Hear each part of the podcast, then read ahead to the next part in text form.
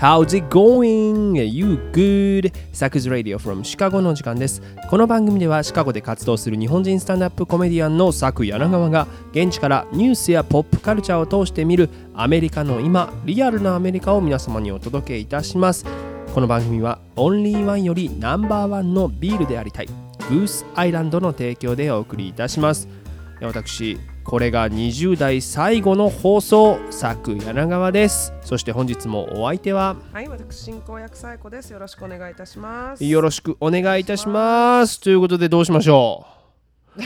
20代が終わってしまいます。いいんじゃない別に。いやそれ言うねみんな。な年なんて関係ないよ。Age is just a number っていうやつおるけど、はいはい。いやあるよ関係。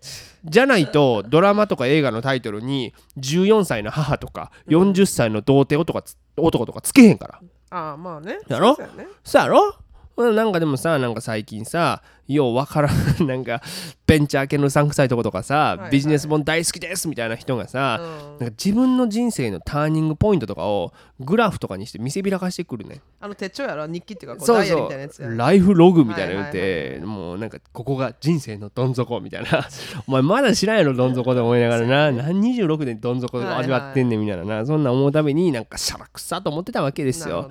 ほんなしかも自分の人生人に語りたいかなと、はいはい。しかも後からどうせちょっとかっこいいなと思うポイントをピックアップしてるだけやんかそんなんな、うんほん。なんあかんぞと。でもこれやらずにねやいや言うのはあかんと思うわけよ。僕がそのライフログを書かずに、はいはい。あんなんかああいうのもあかんあかんとかよ,、はいはい。よう言わんから。うん。こだそれはもうだってもう善次郎さんのなツイートだけ見て、うん。スタンドアップコメディはおもんないっていうややからと同じになるから。そそれ一緒なん一緒よ。一緒なんて言うとあこれまたこれは善次郎さんから燃えるからね本当に。ね 難しい立場だよね。難しい立場。ちらっと時計を見やりましたね今。な爪を見たんですよ。あ爪な？ああ大丈夫です。大丈夫綺麗な爪でございます。まあねでもまあより良い30代過ごしたいじゃないですか、うん。どうせやったらね。だから今ちょうど今日この機会に今一度20代っていうのを振り返っておくのもいいんじゃないかなということで今日ちょっとこのライフログを書いてきたのよ。書いてきたんかい。書いてきたよそら。もう不利やんめっちゃいやただささっきも言ったけどいろいろね考えて頭使ってうんターニングポイントはここだ。ってかなんならここにしといた方がいいとかやってしまうと、うん。自分の中のこの人生にこの演出やらせが入ってるやんほんまそうよ。ねだって20年そうよ。30弱そこらで何を知っとるんって話そういうことよ。だだかからら70代の人が聞いたら怒るでそういうこととなんよ戦争経験してるとかな。本当にそういう人らのさ 意見と比べてあかんよな、まあね。そうだからそのなんていうのもうパッと思いついたものをそのままありのままに書いていこうと。ほいで書いたもの集まったものを見て自分の人生っていうのを振り返る方が、うん。これ一応リアルなんじゃないかと思ったわけですよ。だから後の時代にここスポット当てたら綺麗になるとかそんなんもうもうくったらないじゃないですか、うん。ということでねもうパッと思いついたものをもう何のこねくり回しもなく書いてみたのでもうそのまま発表してだからもうおもろいかどうかわからないただもう思いついた僕の人生、まあまああなたの人生やからね。これが人生。えー二十、歳、はい。えー僕ら浪人してさうん。あの大学入ったから、はいはい。大学1回生の時二十歳やったんよ。ね。ほんで、まあ、中高同級生の、うん。もう彼は現役で入ってた。うん。から大学もう大学で言うと1年先輩になるやつがいて、はいは一緒にさ大阪の梅田行ってさ、うん。茶屋町っておしゃれなエリアあるやんか。ロフトとかあるとこね。そうそうそう。であそこで僕が「うわここめっちゃおしゃれやな。なフランフランクフランクっていうの?」って言ったら、うん。そいつが「もう何言うてんねん。これなフランフランって読むねんで」っていう。はいはいはいフランフランマウンント取られてんこれ。マウントなんいそれや いやこれこれはねマウントですよ。大学1年間でこいつをこんだけ学んだんやとフランフランを。ないやいやそんな。いやだからこれでね僕浪人の1年間の重みを感じて始まった二十歳のまさかの20代フラン。フランフラン。フランクフランクでええやんかと思ったもんな本当に。毛つけたいね。毛そうやでそう。それがだから二十歳やろ。ではい。21歳で僕実はねあのイギリスに、えー数ヶ月ちょっと、まあ、短期で、まあ、演技の留学をしてるんですよほんでなんかこうちっちゃいちっちゃいこう寮みたいなとこに住まわされてたんだけど、もうそんなちっちゃいから物もいっぱいあるわけじゃないし、うん。汚くもなれへんねんけど、はいはい。なんかねその寮のこう掃除の人が入ってくれはんのよ。うん。定期的に、うん。で僕昼間授業行ってるから気づかんうちに入ってくれんねんけど、はいはい。机に書き置きが残されてて、はいハウスキーパーアンって毎回手書きで書いてんのよ うんあアンさんなんやと思って。ただもう毎回これ不思議やってんけど、うんあのコンセントに僕の携帯の充電器をこう挿してこう置いてあったんやけど部屋に、うん。うん多分掃除機でガンってやってんねやろね。あー低いところにあるあのそうそう。使ったっのね。折れて、はい。あの中に金具が入ってもうてんのよ、はいはいはいはい。あるあるパティ もうそれを3回中2回やられてでも ハウスキーパーあんっていう書き置きあるからこれなんかのメッセージなんちゃうかなみたいな。だからそんなとこにチャージャーをお前が悪いんていうことやぞっていうメッセ犯人からのメッセージやと思ったのが21やけどでもその時ちょうど日本人の子も何人かおって、で仲良かった阿部ちゃんと熊谷っていうやつの3人で、うん。僕ビートルズが好きやから、でみんなビートルズ好きやったから、うん。ビートルズの故郷リバプールに行って街をこう見てこようみたいなことで電車で1時間半ぐらいかけて行かなあかんねんけど、まあ、泊まろうってなって当時さエアビーなんか当時ないですから民泊なんてあんまり、だからこう自分たちでなんかネットで安いのを探したんやけど、どうにもこうにも安いところは、はい。まあ、なかなか難しくって唯一あったのが2人まで行けると。2人まで一部屋二人まで。そうそうそう、2人までなんやけどペット1匹持ち込みかって書いてあったから、うん。もうこれ行くしかないでってなって、うん熊谷をうん。ペットって言い張ったん。よ、俺マジで。なんやねんそれ。これペットなんです。He's a pet ってずっと彼もずっと何うくんくんくんワンワンとか言ってあのねちょっと下向いてた。なん。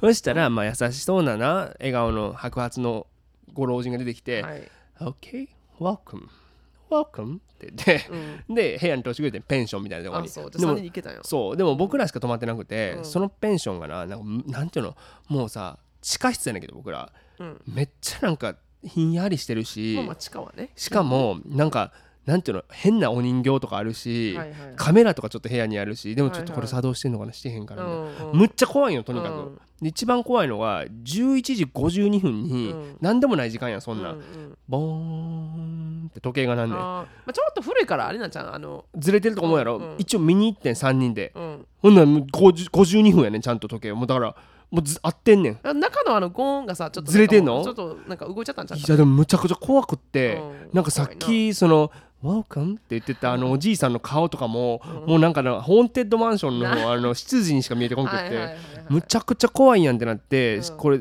気づいたのはそのトイレになみんな一人で行けないから3人で行ったんやけど「はいはい。はあなあサグ」って言われて、うん。これ階段あるで」って言われて、ん。ちょっと後ろ見たら、うん。その地下2階に行く階段まであんねん。うんむっちゃ怖いやんそんな。地下1階やんそうやろ？だからそこに絶対これ今まで泊まったアジア人の骨あるってみたいな話なん。でアジア人限定なの？アジア人をなんかこうかあターゲッそうそうそう。でそこに監禁されるんちゃう？みたいな。いかんやろ多分アジア人 とにかくねなんていうの？霊の怖さとかじゃなくて、うん。人為的な怖さをね、はいはい。あの感じたね。シリアルキラーとかの感じのね。そうそうあの笑顔、はいはいはいっていうのでやっぱビートルズの話何も翌日入ってこなかったよね。もう寝寝られんかったからな。っていうのを21歳。だから安いホテルやめようと思ったのがここからで、22歳で僕アメリカ来てるから、うん。なんかやっぱ洗礼を受けたんだよね。あの何かっていうとさあのポートオーソリティってニューヨークの大きい駅がバスターミナルかな、はいはい。あんねんけどなんかもう本当にこう結構いい身なりをねしたルルレモンの服やった人なんだけど、もう紳士が僕のとこに、でもすごい顔芸しながら来て 今思うと顔芸もうなんか困った顔で「うん」つってあー「クレジットカードが使えなかったです。でも今日あの妻が今横にいるんで見てください。妻ねこれね妻とボストンにどうしても帰らなきゃいけなくてバス代20ドル欲しいな」で絶対返すよ。あの住所教えてくれたらあの、えー。返すからって言われて僕ホームステイしたんやけど、うん。それ、まあ、ルルレモン着てんやったら多分なこれちゃんとした人やろうと思って。いやルルメラモンのおっさんって結構怪しいけど。あそうなんや。初めてルルレモン知ったんよこの時。あーなるほどね。まあまあまあと思って、うん。あの住所教えてうん。20ドル渡して、僕結構信じてたから性善説やから、うん。そっから5日ぐらいずっと自分のポストを毎日見てたのよ。個人情報教えたらあかんやろ。まあホームステイ先やから関係ないからやいやいやいやあかんでしょ。でもう待てど暮らせどこんからその友達に来おへんかってんけど言ったら「お前アホか」と「そりゃそんなもんお前アメリカお前なん買いかぶりすぎやぞ」みたいに言われて、そこでアメリカの洗礼を受けて。俺その後シカゴ行くやんか。でシカゴでその駅前にねそのホームレスのおっちゃんがいてこの番組にも一回行ったことあるけど、もういつもその、まあ、今もっと顔芸な、はいはい。って言いながら。それ顔じゃなくない？なんかもう顔ちゃうやん「君フール」って言ってきたの、うんうん。でもそれももう一回食らってるから僕もアメリカの洗礼、はいいはい。はいやいやいや、うん。ごめんなさいって言って、うん。その日はその帰ったんやけど、はい。翌日また駅行ったら、うん。飯食うてはってんようん。かくれたんやろな。そうそうそう。であもう今日は大丈夫やと思ったらまた顔芸してきて急にむしゃむしゃ食ってたのに「って言って「ギミビア」って言ってきて「いやいやそれはあかんわさすがに」と「ビールはあかんわ」思って。うん。ラグジュアリーや言うやろ、うん。結構強めに「ノ」っつったの「うんノ」っつったら「うん。あのハババッデイ」って言われて。ねこ聞いたことないよハババッデイそれだって習ってない。れ悪い一日やもんね。習ったそれ学校で。ハババッデイって挨拶まあまあ変化球やんな。そうハバグッテイの変化球ですよっつって習うかもね。僕思ったのはあのダニエル・パウターの歌で「Cause I had a bad day」っていうの、はいはい。あれはあの、ねあの命令系の幅バッデイじゃないから。違う違う違う。うん I セ had a bad だから I had a bad day. You had a bad day だから、はいはい。そのそれはねだいぶ違うなと思ってやっぱりアメリカって怖いなと思ったら22歳。23歳は日本だからはい。大学4回生ですから、うん。卒業のために戻ってますから、はい。そしたらなんかね生協あるやん大学の中に。生協がやってる食堂みたいのがあってんけど、なんかねクレープ屋さんがオープンしたのよクレープ屋ってい。うかベーカリーかな、はいはいはいはい。ほんで僕も4回生だったら授業もないからさ、うん。なんかみんなが授業受けてる時とか行って食べててんけど、ね。なんかそこのねそのパートのおばちゃんがうん。ちょっとなんか色気ある色っぽい感じの人で,、当時僕大島渚監督の「愛の亡霊」っていう映画を見た直後で、それをなんか人妻とその学生若い男の子なんかこう恋愛模様みたいなの描いててさ、はいはいちょっとこれなんかあるねみたいなちょっと憧れてて。ないです。ありません でそのおばちゃんも結構可愛がってくれてたんやけど、うんうん。結構その時はねもうた珍しくこうバーって列並んどったよね、はいクレープ屋、うん。で僕の番になった時にそのおばちゃんが「ああいらっしゃい」とか言って、今日はクレープ生クリーム多めにしとくからね」っていうふうに結構大きめの声で僕に言ってきて、うんうんうん。周りのやつがちょっとざわざわするってあいつ何なんだみたいな。で僕もちょっと赤っ恥かくっていう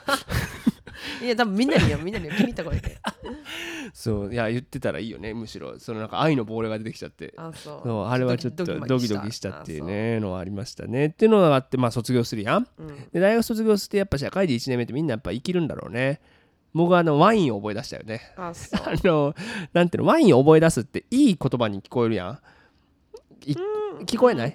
別に普通。あそう。なんかもう僕はもうなんていうの？ワインを語り出したね。もう胸にソムリエバッジがついてると思って。あーわかる？自称ソムリエパティーンや。そうそうそう。わー。もうだから あのまあ牡蠣にはねシャブリだよね。うん。まあねこのクリームソースうんどっちだろう？まあ僕だったらシャルドネでうん。まあ流し込むっていう感じかな。みたいな全然いいこと言ってないけどね。絶対分かってないよ今の喋り。いやでも言いたかったんなんかあああーなんかさこの鉛筆の芯のような香り？でも完熟味は口の中で割と広がるタイプかな、うん、ピノノワっぽくないよね。みたいな。ピノノワ2杯目だけどねあのあ人生での語りが。そうそうそう。何と合わせるみたいな。ああ僕なら、うん、砂肝のコンフィ。うん、言いたいだけやろそれ。言いたいだけやろそれ。よく分かってなかったけどね。っていう時期だったよねあの時期を経てるからさやっぱり今何飲みますかって言ったらとにかくもうデキャンタでっていうね。大きいボトルで行きましょう行きましょうっていうのがね。安いのでやろもう。うんそう ハウスワインでっていう。やだあの紙の箱のワインでとかい言って。やーあれ飲んだことないわ。あれね美味しいって聞いたことない。漏れなくね、うん。翌日頭が痛いいねやイブプロフェンをあれで飲んでるいつもー僕は。そう。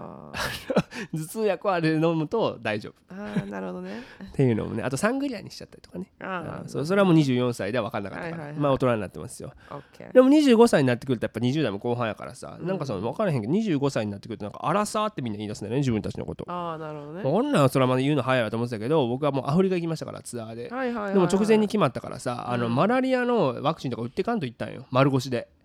え歌のあかんのじゃないの？歌んでもいけんの？いけるいける。全然いけんねんけどそう。黄熱病だけやらなあかんねんか。ああなるほどね。そうそうでもマラリアはもうやってないまま行って、うん。ででもなんかその現地の結構、まあ、有名なコメディアンの家泊まらしてくれてんけど、はいはい。そもう家住んでんのよ。うん。そいつが「おさく大丈夫だ。お前心配すんな」と「お前のベッド見てみろ。うん。蚊帳があるだろ」っつって。お。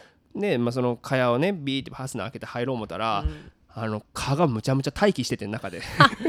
Welcome マラリアやなあのじじいの「Welcome」って出て きよって。ほんでなそれでもう2万発ぐらい噛まれてやビュッフェやもんだってそんな。蚊からしたら。入ってきよったみたいな。うん。ほんでもうもうもうバチバチなるやん。でもそれはもう医者一応怖いから行ったんよ。連れてってもらって。それはもうバー2万発噛まもれた後にそうそうそう、行ったのタトゥーみたいになってたから。ええよええよおしゃれよ。それで行ってそのなんかなんていうの後々飲める抗マラリア剤みたいなのがあって、なんかヨーグレットとハイレモンみたいなのあるやんあのこのお菓子みあたいなのだからあの銀のああいうあっち系あっち系のやつをなんか1日1回毎日11時30分飲みなさい。その2週間続けたら治りますって言われて治るとかなりませんよって言われて、うん。もうちゃんと指示に従って飲んでてんけど、うん。やっぱさ毎日11時半ってちょっと忘れてまう時とかあるやん。いやねとかスケジュール的にどうしてもなんかそうそうそうそうそう。なんかビクトリア湖でなんか動物見てたみたいな忘れてたみたいな。それはそれはそれはあなたが悪いよ。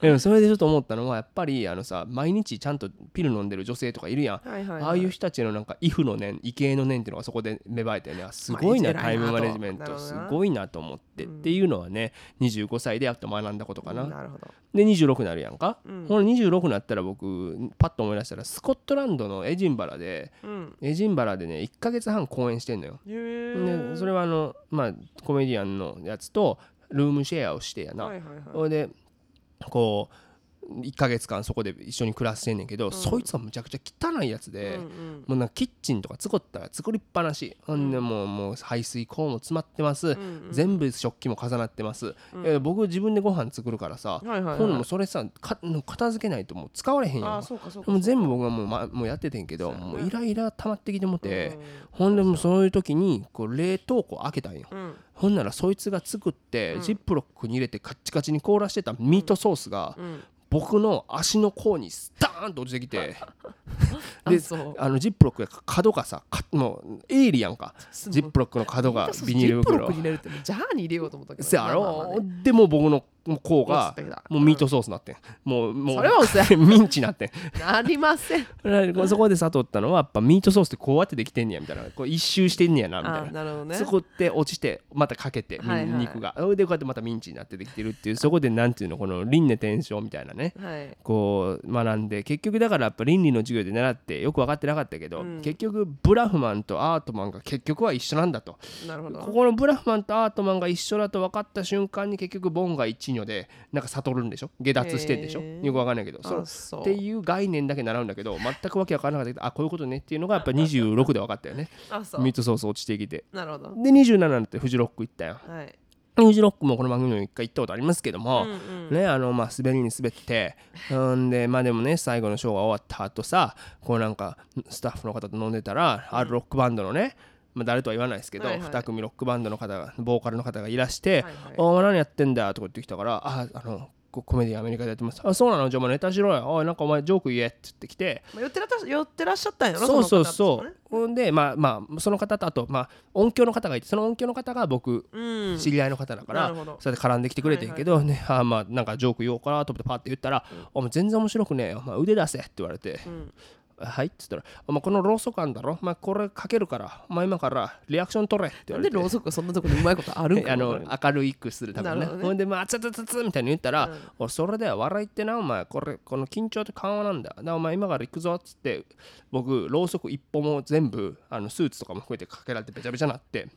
どんなプレーなんそれは？そうやろ？もう本当に低音でもないし。あつつつつみたいな。ほんでそいつらも帰ってってあまたまたなっつって。はいはいほんでそれが27歳やったけど、何が言いたいかというと、やっぱブラフマンとエルレガーデは結局一緒だなっていうことを学んだよねっていう。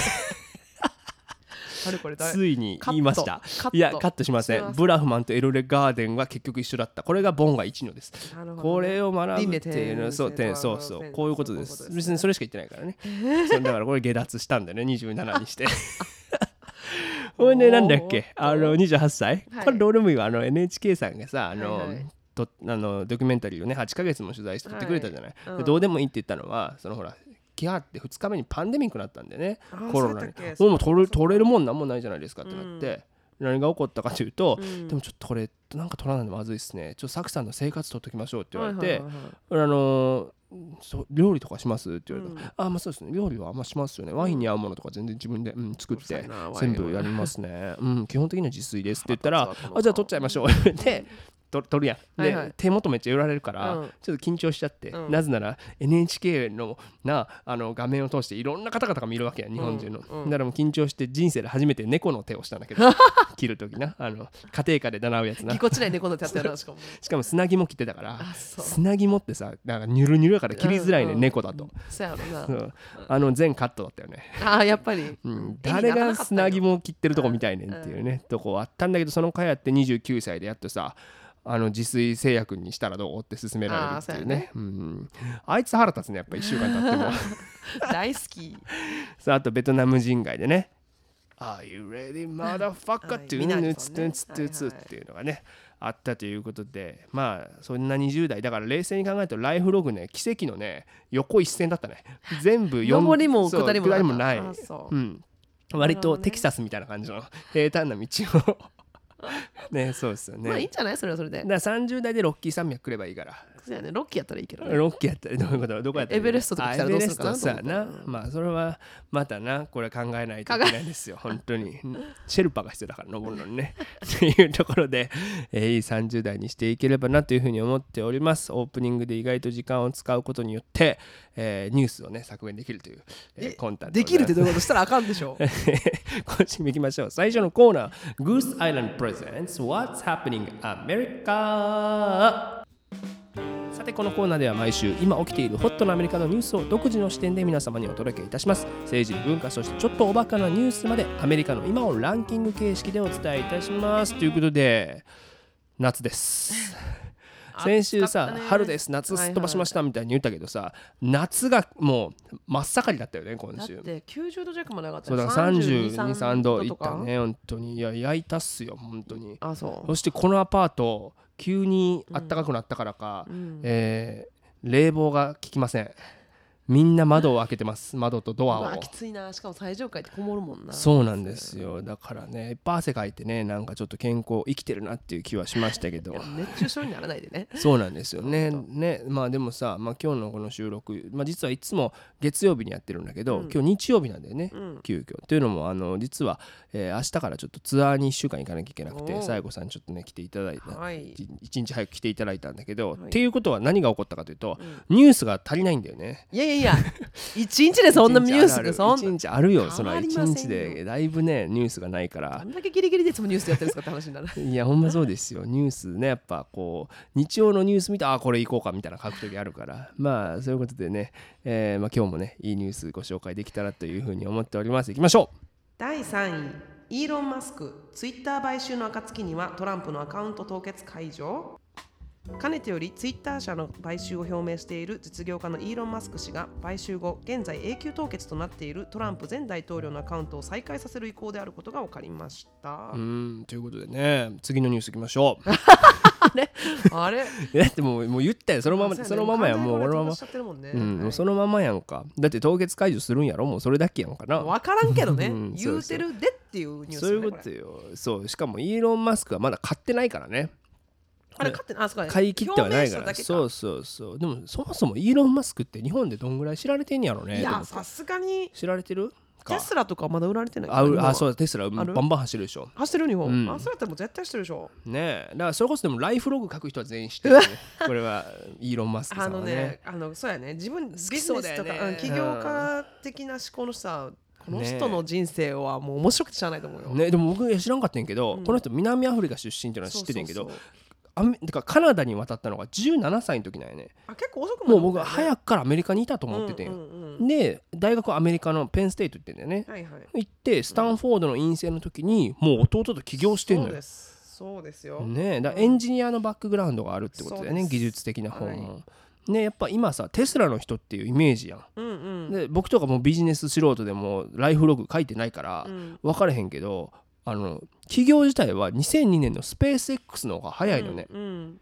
あのね宇宙旅行ベンチャーでしょ？もうだってこの人高校生ぐらいの時からこのモデルを考えてるビジョンをモデルっていう考えてるかこの将来は、うん。じゃあ自分が何かをしたいって言った時にあ宇宙やっていうのにたどり着いてるのはこの人ななんかの授業がきっかけでこの人だってもうね結構ねこの人の観点は面白いな本当。そうなんやすねごいすごい面白い学生やったよなと思って。ね。え、うん。でもそれも20年前の話やんそうかやねでだから今彼がちょうど50歳なんですよ。うん。だから30歳で作ってんの？と思って、ね。スペース X だっていろんなビジネスなんかなんか大学の時からやってるやんこの人。なんかそうそうそう。まあ、こんな大きいのじゃないけどねえだからさ僕も宇宙旅行会社もうそろそろあと1週間で作んなきゃいけないってことでしょ？絶対無理やん。1週間で企業も。なんかちょっとちょっとね旅行行くのとかないの？宇宙に。ちょ ちょっとでいいから。こんな大掛かりじゃなくて。無酸素とかでいいから。いやいやいや。ねえ。だからさそれが2002年で2004年にテスラを起業してんだよね、はい。電気自動車、うん。でまあ、僕らテスラも宇宙旅行も直接はさ、まあ、関わってないじゃないですか。その人生に乗ってないや。んテスラも乗ってないし宇宙にも行ってないや。ね。まあま関わってるところで言ったらペイパルかな。ペイパルの前身も作ってるんだけどね、はいはいはい。ペイパルねあれお金使いすぎちゃうんだけどね勝手に。送っとくよっつって、うん。あれ行ったね今月みたいな。ボタン一つでお金稼いだ気になっちゃうね。あーなるほどね。これこいつのせいですよ。あイーロンマスクいやいや関係ないですよ。でもそんなことがあって今やビル・ゲイツを抜いて純資産はねなんと世界一、はい。3020億ドル、うん。34兆円、うんら分かんないけどねこれすごいのか。だから33ね兆円でもすごいんでしょ？そりゃそう33ですよ。兆円の1兆円なんか回してほしいよな。まあそしたらそしたら冷房あるとこ引っ越せんのに。個人の私欲のために 使えと。そうそうそう、ね、だからね「フォーブス」の選ぶアメリカで最も革新的なリーダー1位に選ばれてる、納得ですね。ね、だ僕もだから「フォーブスメイト」だねこれ。レーベルメイト。レーベルメイトですよもうでまあそんな中で今回持ち上がったこのツイッター買収騒動なんやけど、はい。まず今年の3月ツイッター社の株の9.2%取得し、うん。もう筆頭株主になったんだって。で4月ツイッターに対して440億ドルだから5.6兆の買収提案をし、うん。取締役会と合意したということで。はい。ただまだ取引が完了したわけじゃなく、まあ、23ヶ月夏までには行きたいなっていうふうに思ってるというふうにされてるらしいんですけどなるほね。でもさっきも言ったけどこの人ビジネスの面ではね革新的なリーダー革新的なんだけど、はい。政治思想はね革新というより割と保守なんちゃうかというふうに言われてきたわけですよ。まあ、というのもあのこれまでポリティカルコレクトがこの人大嫌いなんでね、ポリティカルコレクトですがあとウォークカルチャーももちろんね好きじゃないし、はい。そういうのの批判を繰り返してきたし、うん。あともっと言うとトランスジェンダーに対する行き過ぎた発言というかトランスフォビアの発言が非常にね物議を醸してきたわけですよ。あ。そうなんや。まあこれはトランスフォビア直接そうだったって例にはならないと思うんだけどトランスジェンダーオンリーなのかねそうそうそう。別にその別の LG BTQ に関してはあそうか LGBTQ、ううん。ん、にはない。あでもノンバイナリーってなんだよみたいなことは言ってたのがあったけどね。ねうん。まあそうそう。だ例えばさあのトランスジェンダー女性の政府関係者の人がいるんだけど、うん。その人をねあるユーザーが煽って「うん。ハッシュタグマン・オブ・ザ・イヤー今年の男」とはいはい。お前男だろどうせみたいな、こういまあいじりというか揶揄をしたわけですよ。そしたらそのアカウントが削除されたの。ツイッター社によって、はいはい。まあ、ガイドラインに反しますと、うん。これを見たイーロン・マスクが「おこれは俺が買収せなあかんぞ」と発想がすごいね。俺が買収俺が買収せなあかんそうすごいよね。すごいよおね。店行ってよなんか、うんあこの店員態度悪いなあお店私今買ってマネジメントはい私はいお前クビみたいな感じでしょなそういうこといやいやいやいやポテトチップスしか僕買ったことないのになそんなんな態度悪くて満足しちゃうからな、本当になだからまあとにかくそうやって自由な発言をできる環境にせなあかんと思ったらしいんですよね、そううん、だからまあそういうことに対してさ、まあ、この人がトップになることに対して、まあ、人権団体とかいやいややばいんちゃん？みたいな。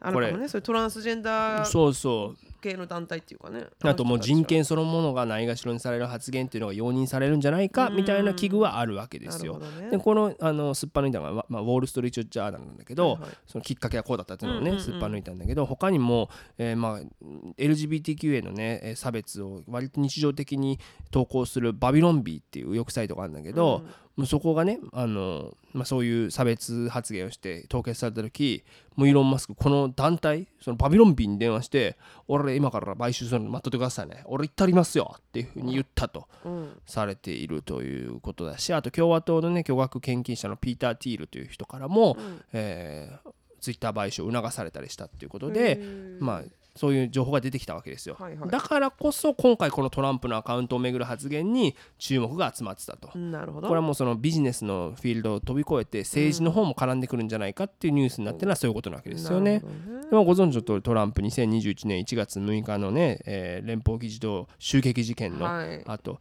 これ暴力行為を扇動する恐れがあるとして、うん。アカウントが永久凍結されましたよね。ありま。あ、この取り決めについてもまイーロン・マスクはいや倫理的に間違ってて全くもっとおかしいっしょっていうのを言ってるわけよ。うん。でお俺はこの永久凍結ねあの買収した暁には覆しますけど、でまだねあの何とも言えないっていうかまだ買収してないんで、はい、まだそれは分かんないっすみたいな。なんでその喋り方なの こんな感じで。そんなそんな喋り方するかな？こんな感じじゃなかったっけ？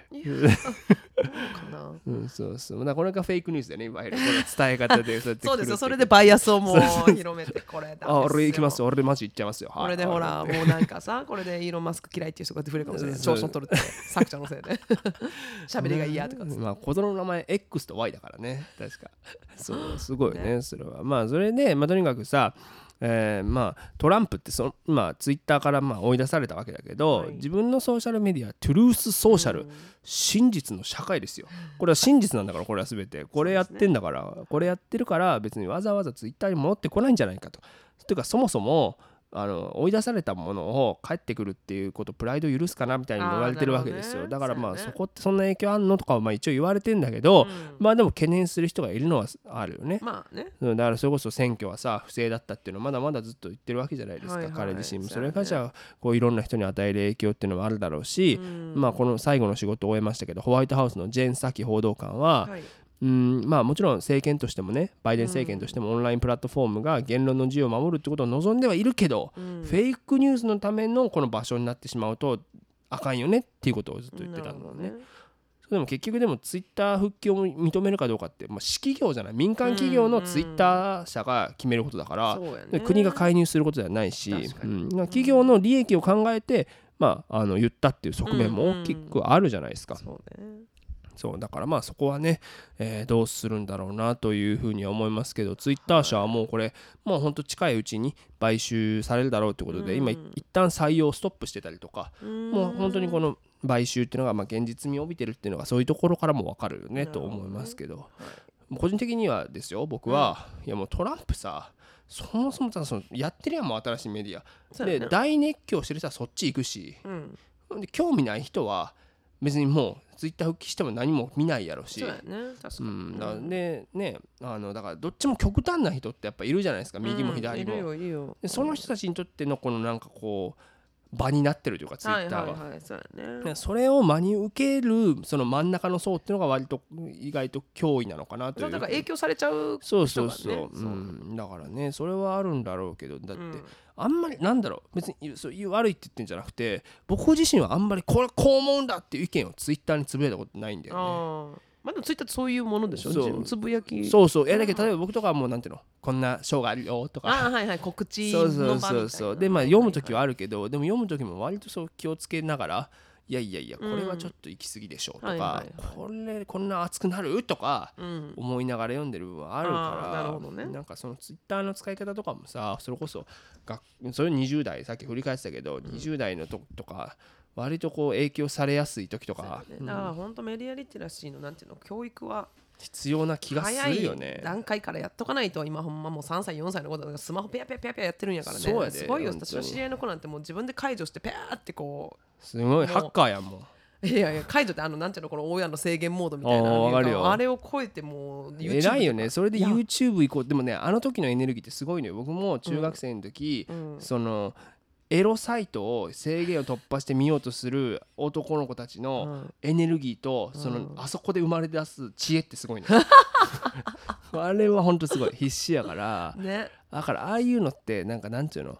バカ力じゃないけど、まあでもさよ出るよね。よく言うやん。ひ人って制限されてる中でか、はいはい才能が開花するっていうやんか。そういうことやんかこでもそうでもそのトランプも今さこうやってツイッター制限されてる中で、トゥルースソーシャルで今そう作っちゃったよ力発揮してるから、まあそう。いいのかね まあ観点を変えればいいでもさ思ったことない。僕さ「Make America Great Again」ってトランプのさ標語がさ、今もうものもうリベラルの人から忌み嫌われるじゃないですか、うん。それはまあ分かるんだけど言いたいことは、でも「Make America Great Again さ」全然その文脈を知らない人が見たらちょっとあれいい言葉かなみたいな。そうやね。だからそのぶ、うん、バックグラウンドっていうか、ね、彼の意味するものを知らずにそうそうそう。文文だけパッて見たら。そうなんですよ、そういやだからなんかねあの本当にリテラシーないとわか 言っちゃうよね本当に。そう本当そうです。そうなんですよ、っていうのはねちょっと思いました。だから今後ねこのツイッターのあり方がどうなっていくのかなっていうのはね、えーちょっと考まあ、えたいなと、うん気になるねそうそう。だからまあそのマガンもさっきのメメイクアメリカやったけもそうやけどさ誰が言うかは一緒なん誰が言うかっていうのが重要なのそうじゃないコメディと一緒だなと思ったのよ。ああなるほどね。たとえいいね、いいこと言ってても言ってるやつがダメだとダメってなるわけじゃない。そうやね。そうだからね言葉ってそういう意味で言うとなんかすごい振れ幅があるよ意味変わっちゃうもんね。だってメイクアメリカグレーターゲンを、あのインディジネスのあのほらネイティブアメリカの人がいたら全然意味変わるやんかそうなんですすよそうなんだよ。だからね。そう。だからそれをだツイッターってその言葉がそのままむき出しでポンって伝わるね。ね。プラットフォームだからちゃんと言葉をねちゃんとできる人がねやってくれるといいかなと、うん。えー思います、はい。外の音がうるさいねなんか。やっぱこれ大丈夫でしょ？まあうん大丈夫。でもあのやっぱ環境音拾っていきますから我々は。その今窓開けてっからねもう暑いから。冷房壊れてる冷房からめっちゃ暑いもう何今日寒いはずやのに何が言いいたいかっていうと、はい。そのイーロン・マスクツイッター買収する金あんだったらこっちの冷房直してくれよっていう 個人の。えでもこの人誰やったかな？なんか、うん。えっとなんかなんかのフォーラムかなんかで質問してきた子がええオンラインか忘れたけど、男の子で将来こういうあのこういうのやりたいんですってうん。周りから笑われてるんですっていうこの大学費やったかなんかポンってポンって4年間分僕もこの前笑われたよ舞台で。だから。それはさあなたいいことやんか。うんだからもらえないからな。なんかねそういうあこの子には将来があるって言いいね。ってポンっ保証した子。だからそういうなんか訴えたらいいんじゃない？そうね。アピールしたら。これ聞いてるでしょイーロン・マスクも。聞いてないでしょ。2位行こ。うお願いします。第2位ピューリッツァー賞発表。特別賞にウクライナのジャーナリスト、うんアメリカの優れた報道に対し与えられるピューリッツァー賞が9日発表され特別賞にはウクライナのジャーナリストたちがそして公益部門では議会襲撃におけるワシントン・ポスト紙の報道報道が選ばれたとのことです。ね今年もこの季節サイコさんがピューリッツァー賞っていうのを読むのに苦しむ季節ですね。ちょっとさっきも愛してたねピューリッツァー賞ってなってちなみに、はい、あの、うんやりテイク直しました。2だけどちょっと怪しかったよね。こっちをチラッと見るのやめてください 拾ったなと思って、拾わんでええれ言うても。ねということでね。いやだからちなみにねあの去年もエピソード41かなんかの時にやってんだよねピューリッツァー賞、うん。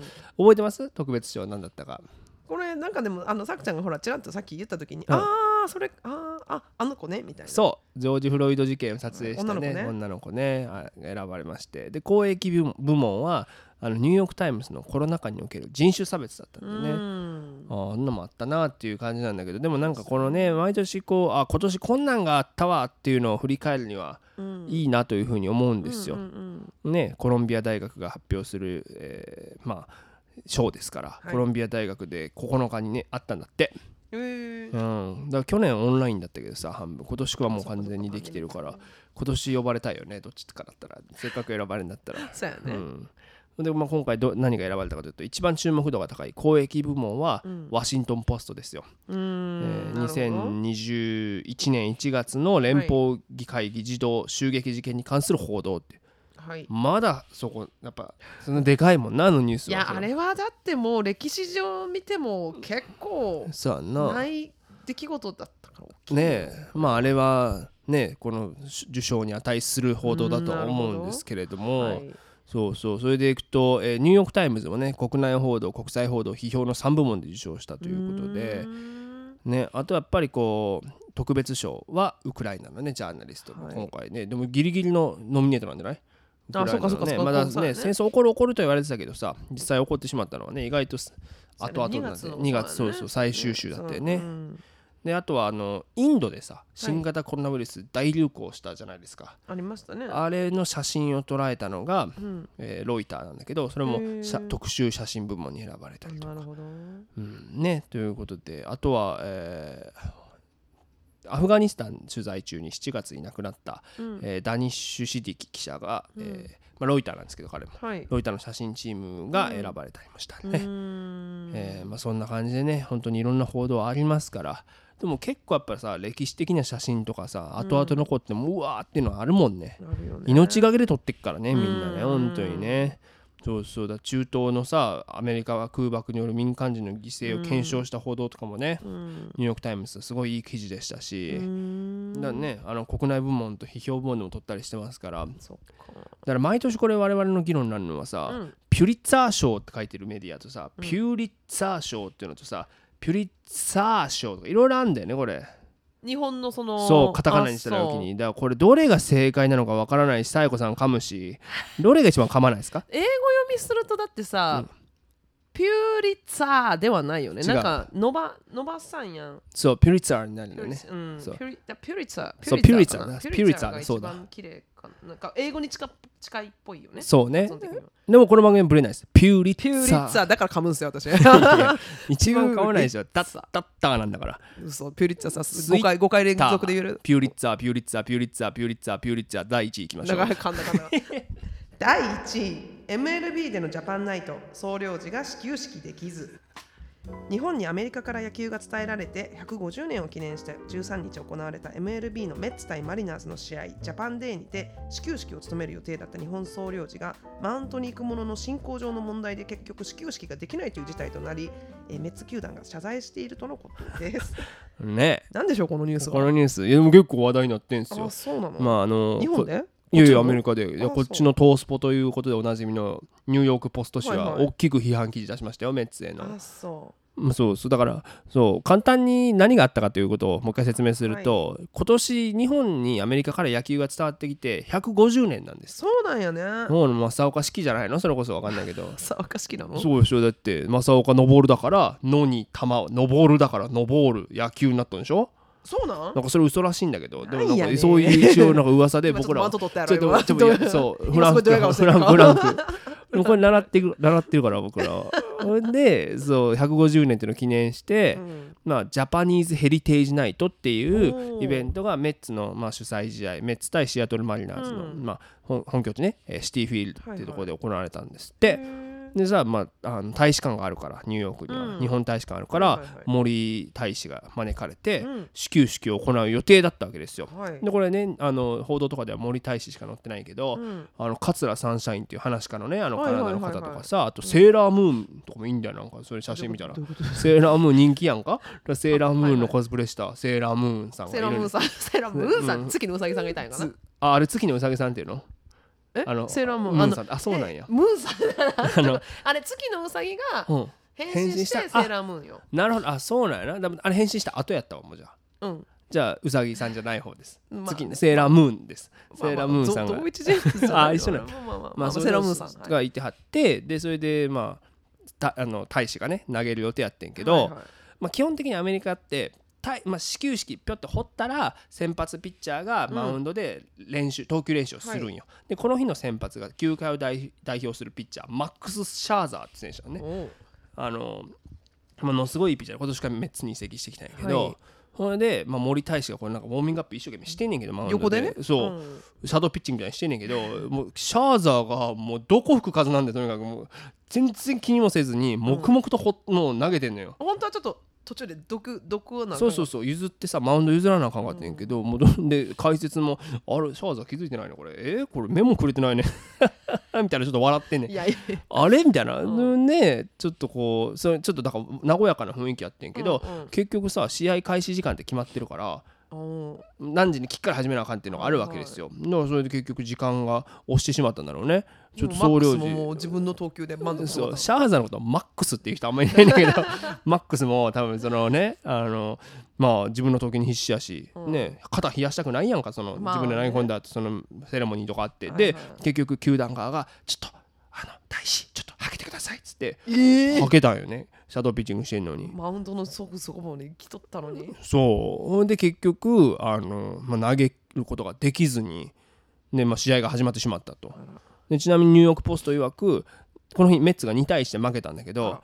これはカルマです 日本のカルマがねあったということなんだけどそうなんで。でもメッツがこの後まあ真摯に謝罪して、うん。ちょっと手違いがあってちょっと、はあの申し訳なかったですと、うんうんうん。またあの後日お呼びして、たうん。あの始球式していただければと思いますって言うんだけど、これ森大使もこれびっくりだよね。だんだんそりゃそうよね。練習したらしいねめっちゃそうなの？でも多分なんかシャドーピッチング見る感じこの人やったことないなっていう。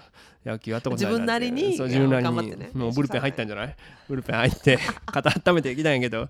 それでもう結局あのーまあ私の集体をねさらさずに良かったですみたいなちょっとジョークで言っててうん。さすがだなと思いましたけうんどうんねまあだからこれでももうジャーナリストとかある人はおこれ国際問題だみたいなえ？えこんなに呼んどいて日本というね国の代表なわけですよ彼ね。まあそれを呼んどいてこれはダメだみたいなね。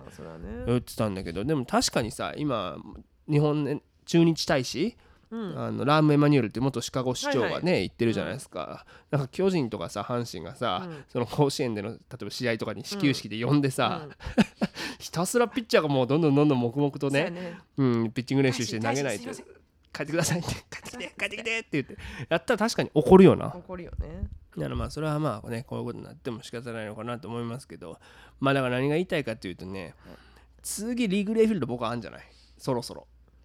お。いやだってジャパンナイトはあったやん。なんか和太鼓叩いてたりとかさ。あそうなの？そうそう。で総領事がなんか投げてたんだよな。んかユニフォームとかオリジナルあそうなんって。あそう。ねあの伊藤元総領事ね、はいはい。じゃあ今からさいや総領事に就職したら？総領事のなリンクトイン今探してんねん ないか。就活しようか。そうだ外務省入るじゃない方法があると思うんだよね。お友達おるやろせ。あるけどおるよ。骨よ骨骨かな。企業とかないの？外務省を起業するみたいな。イーロン・マスクみたいに。イーロン・マスク日本とのコネクションなくないでもそうなったら多分イーロン・マスクだったら外務省買うよ。買うやろな。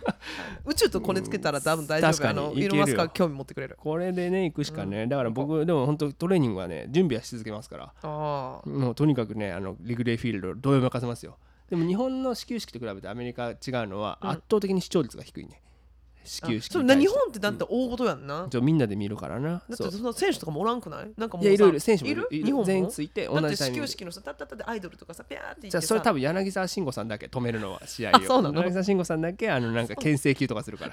あと実況 実況するから。それだけちょっとまた違うんだけどね。まあそんな感じでねえーギリニュース持ったな。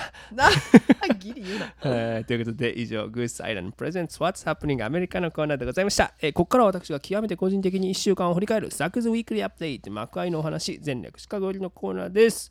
ということでそうなんですよ。シカゴで一番出るのが難しいと言われている、出るのにまあなんて言うんだろうな。もう選ばれた人しか出られないと言われている、コメディアンズ You Should Know あなたが知るべきコメディアンという賞があるんだけど、これについに出てきましてあそもう大爆笑だったね。やっぱり。あ実力あったねやっぱ。なんか自分ではないけど。うあちょっのととうん。あの始球式意識しすぎじゃないですか。いや俺ねうん。本当に剛速球投げ込んだ。よ本当にもう投げさせてもらえたからねやっと。何回もこれもマウンドまで行きかけて、うん。帰ってきてくださいって言われてたら僕も僕も総領事状態だから。うやったん満を持して。だから一言言えるのは総領事もねまだこれから練習しててください。いやチャンスある上から目線。チャンスあるよこれ。上から目線出ました。いやまあでも本当にねいいショーでねあの8年かかったんだけどまあよかったなとは思いましたねっていうのがあって。でもそうそれを引っ提げてえー、こうてか明日からか月曜からニューハンプシャーでロケしてきますから、お。これもテレビ番組にこれ売り出すのね企画を。それこの前言ってたあのドリュー。そうそううそうドリューと一緒にねやるやつで、うん。まあいろんな企画楽しい企画やっていきたいんですけど、なんかねやっぱあのー車の免許を取りたいからやっぱり運転の練習をねしてこようと思ってて。道広いんかな？広い広い。ねあと景色も一緒だから。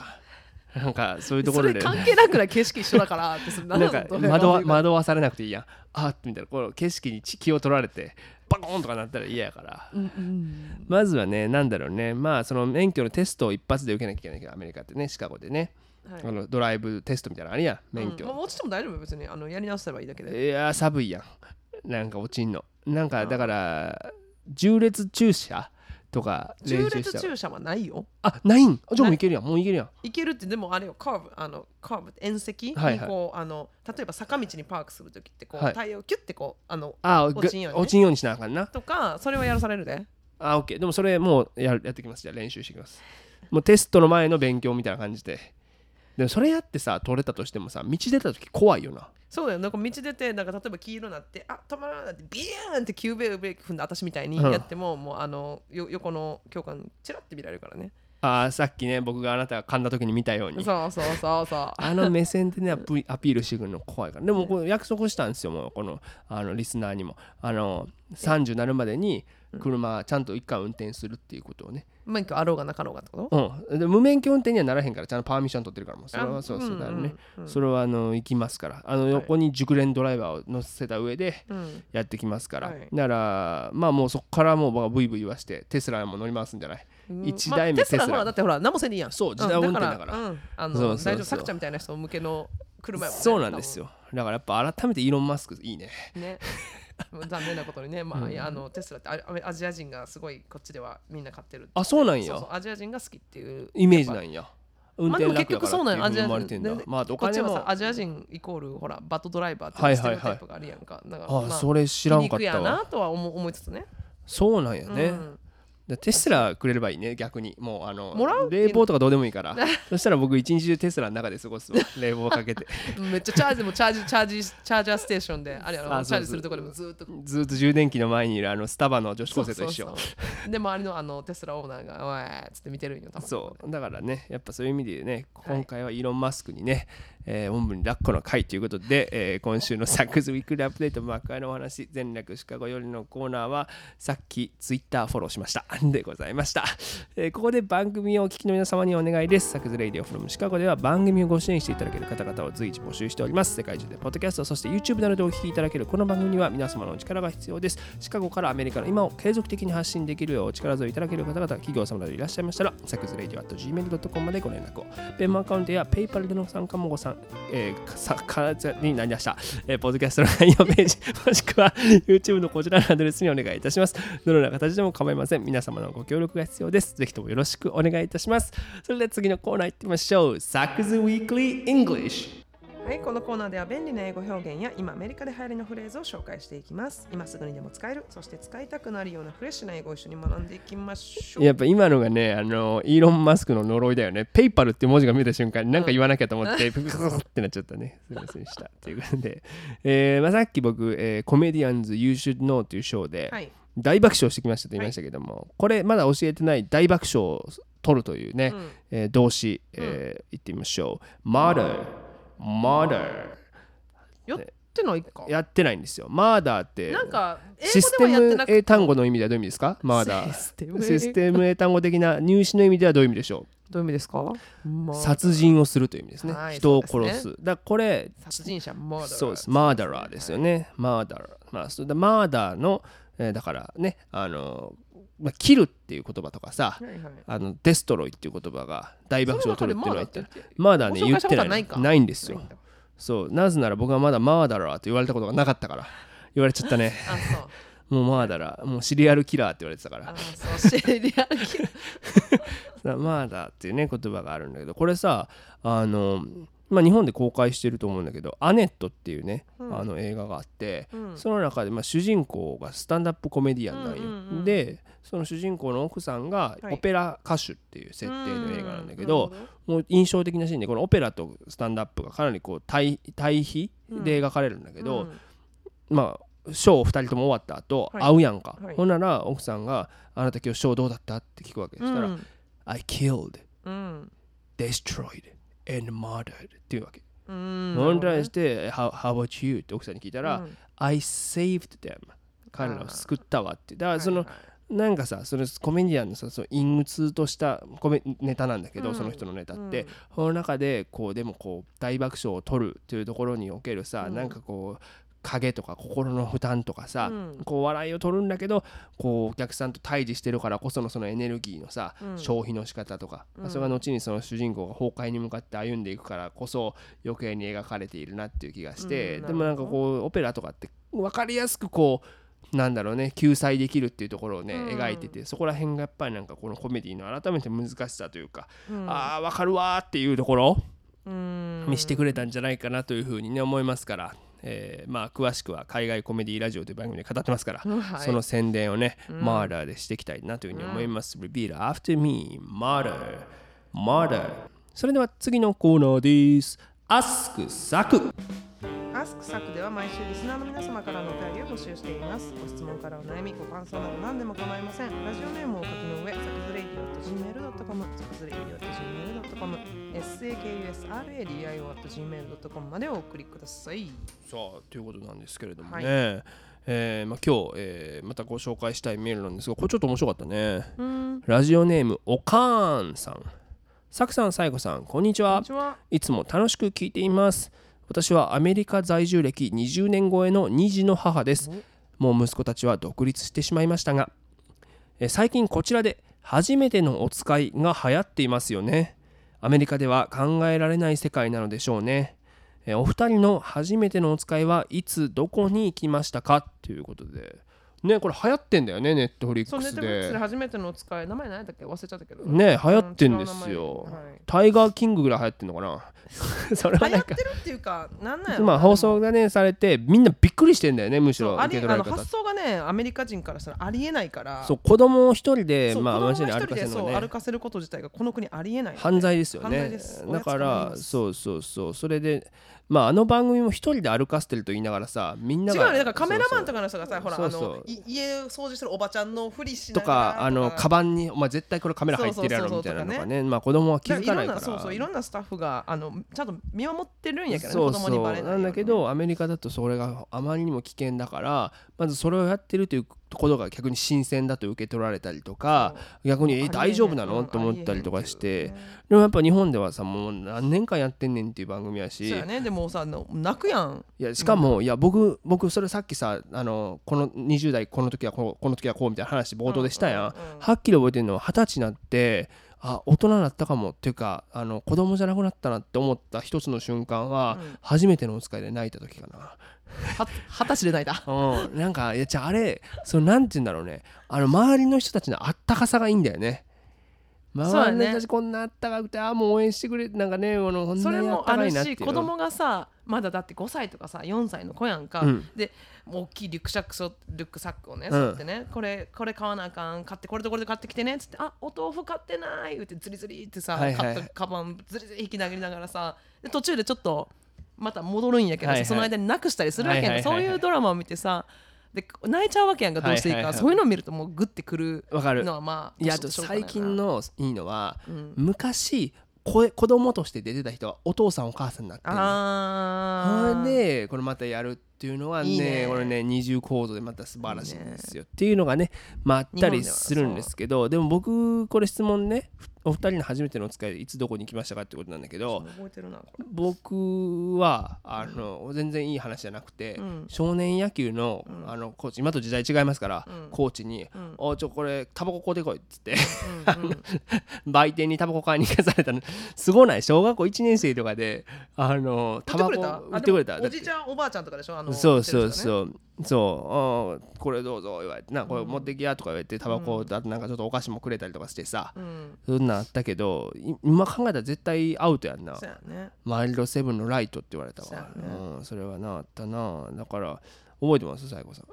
初めてのお使い私でもなんかうんあお使い行っとったしでも友達一人で行かなかったかな友達と、はいはいはい。で前の家のご近所よ横のお家にいたエリちゃんっていう女の子。お1個か2個したやつねんけどうよう遊んどってで初めてのお使いごっこをしようっつって別に頼まれてすないよごいね。あの頼まれてないんやけど、うん。そうお使いじゃないやん。買い物や。んおショッピングや。使いごっこって言ってそうそうそう。あのもうお母さんのふりをね。だからバーって2人でバーってもう絶対行ったらあかん。あの家のすぐそばが高速道路あの阪神高速はいはいあわかりますうん。あの男子さんでてなあそこのすぐ南側住んでたよおうおうその時でそうあそこってこの阪神高速あれは渡っちゃダメって言われたの親からもう家の周りそっちかで逆側もあの、はいはいはい。線路があるからそっちのそっち側の線路側の公園かでもこの高速道路は絶対越えちゃダメ危ないって言われてるのにそれバー越えて全然めっちゃ遠いスーパーまで行っていいね。なんかちょっとライオンキングみたいな話そうで2人でわー楽しんでたら、うん。ままさかのお私のおばあちゃんやったかな、うん。バー来て「何してん!」言うてあー。めっちゃ怒られて大ごとになってて。わかったんかな。それたまたま来やったんかな。たまたまたまたま。じゃあおばあちゃんはその高速は全然超える人やったんや。こうやってきたでもそこまで来るまでにもう34時間ぐらいみんな探しとってもう大ごとなってて家帰ったらお隣さんももう家族そうでうちも家族そうでご近所さん家族そうなるほどな。くっそ怒られるっていう。それは泣かれへんなこれ視聴者泣けない。もな私が泣きました。そうそうや 怒られて。ないやだからねあの番組がだから世界でこう異質な存在としてね今なってるっていうのはねこれねでもタイムリー私この前ちょっとそのアメリカ人でそのそろそろ2人子供がおるんやけども、うんほんと3歳とかうんうん。あの1歳ぐらい2歳ぐらいのウィアードって言ってた。のすごい変ねっつってねウィアード AF って言われましたもんね。ねえ as fuck ですよ。はい、もうなんか。非常にもうキーだ奇妙だということですよそうねやね。っていうかもなんでやろと。こんなんでうなんで泣いてんねや旦那さんは本当に理解できないって言ってたわっていう話になって、ね。でだからそれを言ったら私も別にこの子って別に一人でカメラマンが後ろから一人だけバッついて子供が完璧一人じゃないよってこう何十人もスタッフがいてもちろん子供にバレ万ないようにこう全体制だよね万全対策をやってるから完全に一人ではないよって話をしてでもアメリカではできないよねこれは絶対こっちでできないと思ったらもう No way ってそうださサタデーナイトライブでもちょっとこの流行りに乗じてそのコントを作ってんだけどあそう。34歳の男の人がうん。初めての人生を使いにうん。彼女に頼まれてメイクアップセフォラに買いに行くっていうで全然買えないっていう。ドキドキよね。そうそうそう。それはそれはあるよね。ビクトリア・シークレットもあのそうそうそう。入れないもんねっていうねのがありましたからぜひね check it out ということでこの番組では毎週リスナーの皆様サクラテスの皆様からのお便りを募集しております。宛先はサクズレイディオ at gmail.com ということで私サク柳川インスタグラムや YouTube 公式サイトなども随時情報を発信しております。お聞きの方々はインスタグラムのサク柳川 YouTube もサク柳川公式チャンネルをフォローしてください。そしてお聞きのサクズレイディオもしお気に召した方々がいらっしゃいましたらぜひ SNS などでシェア告知してください。口コミでこのラジオの魅力広まると嬉しく思います。そして私の著書ゲラップスタンドアップが好評発売中です。Amazon でよろしくお願いいたします。ということでね、えー明日からちょっと行ってきますよ。ニューハンプシャーね、楽しんでいきたいなというふうに思います。次お会いするときはもう30歳になってるというね。あじゃあお誕生日はニューハンプシャーで過ごすの？ニューハンプシャーでショーがねありますとお誕生日ショーがねそうなんですよ。もう300人と完売らしいから。ね。プレゼントちょうだいそうなんですよ。頑張っていきたいなというふうに思っております。ということで改めましてまた来週佐久柳川でした。